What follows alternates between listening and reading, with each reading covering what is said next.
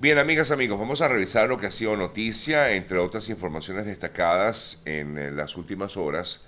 Les eh, comento acerca de, bueno, en principio, en horas de la noche del día de ayer, eh, fue liberado Jonathan Palacios, un preso político en Venezuela, y el joven de origen colombiano, por cierto, relató cómo fue torturado en los eh, calabozos venezolanos. Esta persona, Jonathan Palacios, que por cierto por allí ya está siendo publicado un video donde él reclama o habla acerca de esta situación que vivió en las cárceles de Venezuela. En eh, otras importantes informaciones destacadas a esta hora de la mañana, antes de revisar lo que fue ya noticia, pero a esta hora de la mañana se destaca que fue em, mm, descubierta una red que supuestamente estaba orientada a reclutar cubanos para luchar por la, eh, en la guerra contra Ucrania, pero por supuesto para luchar por Rusia.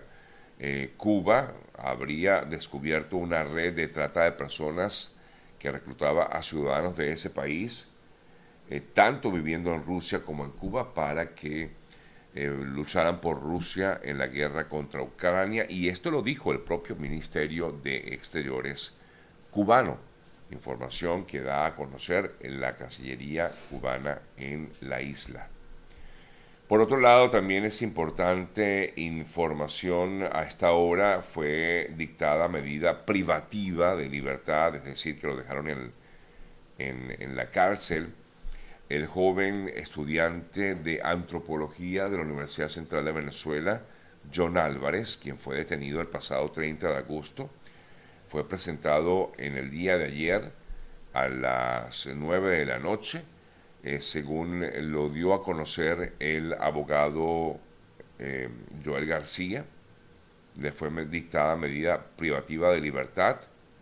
eh, ya que lo relacionan con los seis dirigentes sindicales condenados recientemente en Venezuela. Me voy a España para comentarles acerca de esta situación que se vivió el fin de semana, básicamente el domingo, entre domingo y lunes, inundaciones eh, bastante fuertes en algunas zonas de, España, originadas por la llamada Dana, que es una especie de depresión en niveles altos,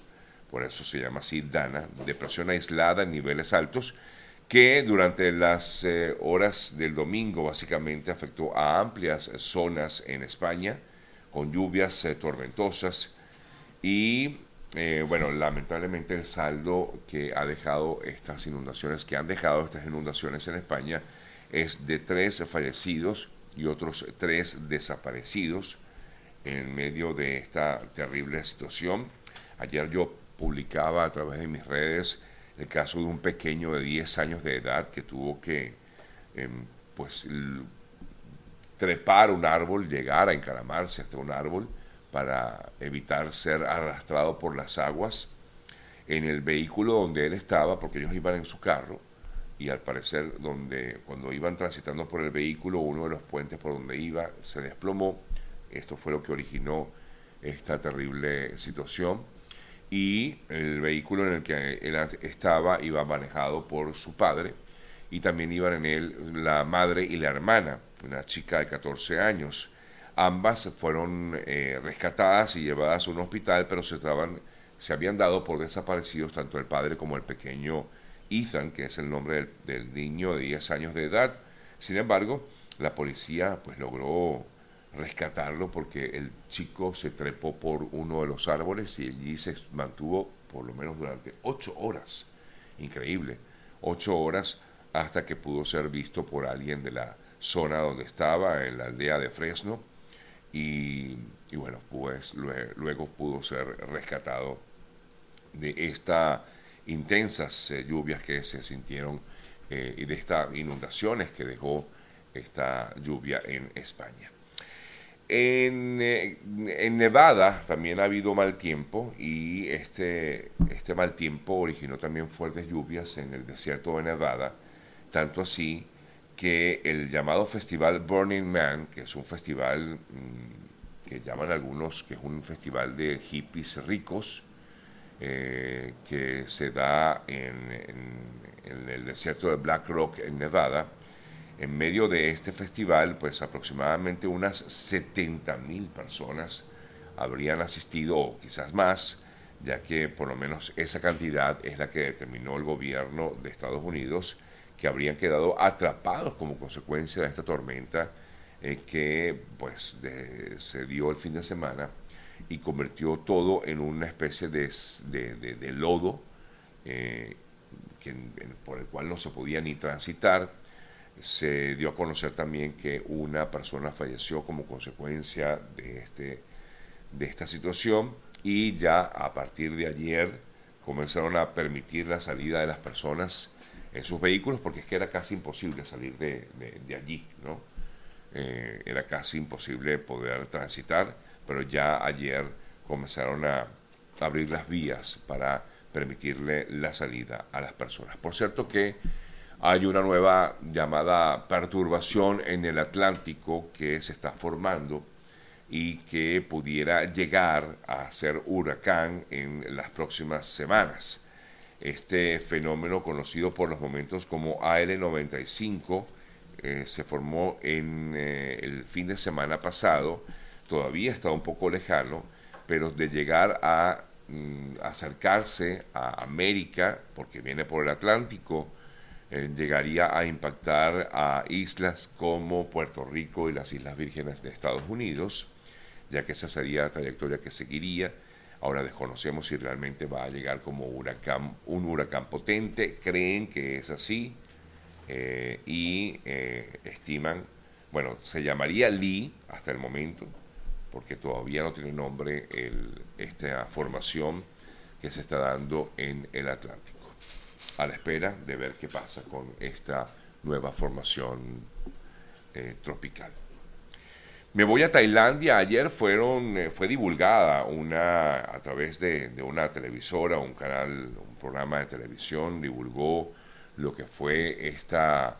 eh, declaración que dio el joven Sancho, Daniel Sancho,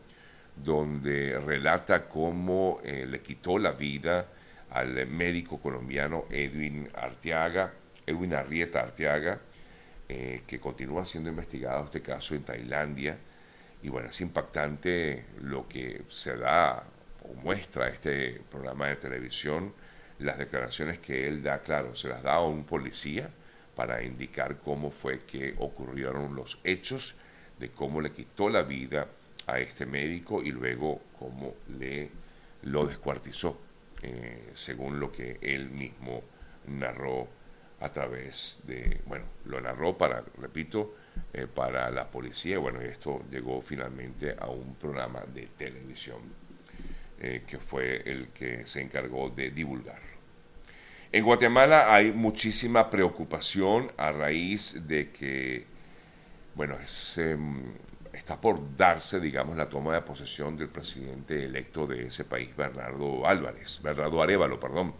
Bernardo Arevalo, y han eh, protestado eh, a las puertas del Ministerio Público en reclamo de la renuncia del fiscal o de la fiscal eh, Consuelo Porras, a quien señalan de intentar impedir que el próximo presidente tome posesión del cargo. A raíz de la, del desconocimiento del partido que lo apoya, el movimiento Semilla. Las protestas comenzaron la semana pasada y exigen la dimisión también de otros fiscales y jueces a quienes señalan de estar detrás de acciones judiciales en contra de este partido Movimiento Semilla, que es el que ha apoyado a Bernardo Alévaro a llegar a la presidencia de Guatemala. Bien, son las 8 y 23 minutos de la mañana, amigas, amigos. Hasta ahora quiero hablarles acerca de lo importante que es estar asegurado en este país. Por eso siempre hago la recomendación de contactar a nuestro buen amigo Oliver Suárez, que es experto en el área de de seguros porque él le va a indicar qué es lo que más le conviene a usted, a toda su familia, además de qué es lo que más le conviene también a su bolsillo. Por eso contacten al buen amigo Oliver Suárez, lo pueden hacer a través de su cuenta en Instagram, que es arroba eo.ayuda, eo.ayuda, o también vía telefónica al 954-842-8875, 954-842-8875. El eh, primer emigrante víctima de la ley SB 1718 promulgada por la Administración de, Florida eh, sería un mexicano que en estos momentos se encuentra detenido y tiene eh, o se expone a la deportación. Esta persona había sido detenida por una infracción de tránsito, pero fue acusado de tráfico humano luego de que agentes detectaran a otros indocumentados en su vehículo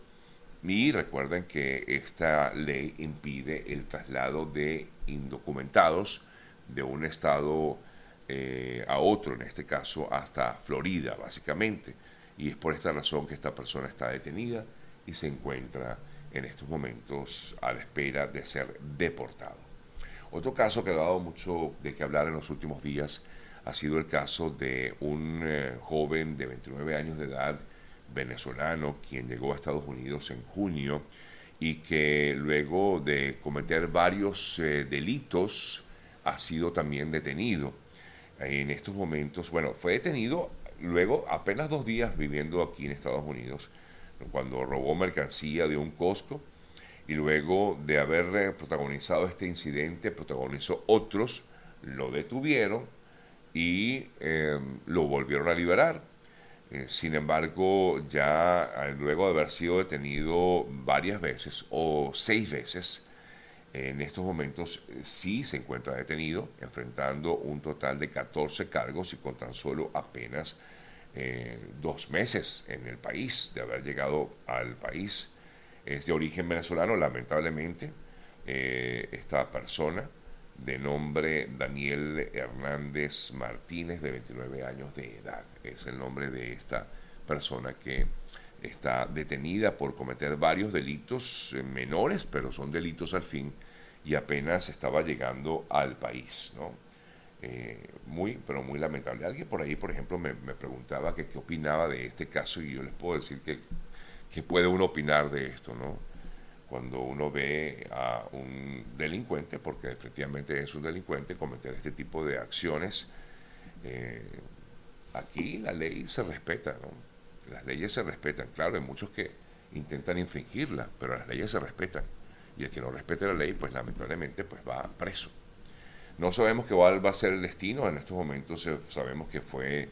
le fue otorgada una fianza de más de 10 mil dólares y... Eh, Luego fue enviado a una cárcel en eh, Rikers Island, en Nueva York. Esta persona que fue recientemente detenida en esta localidad.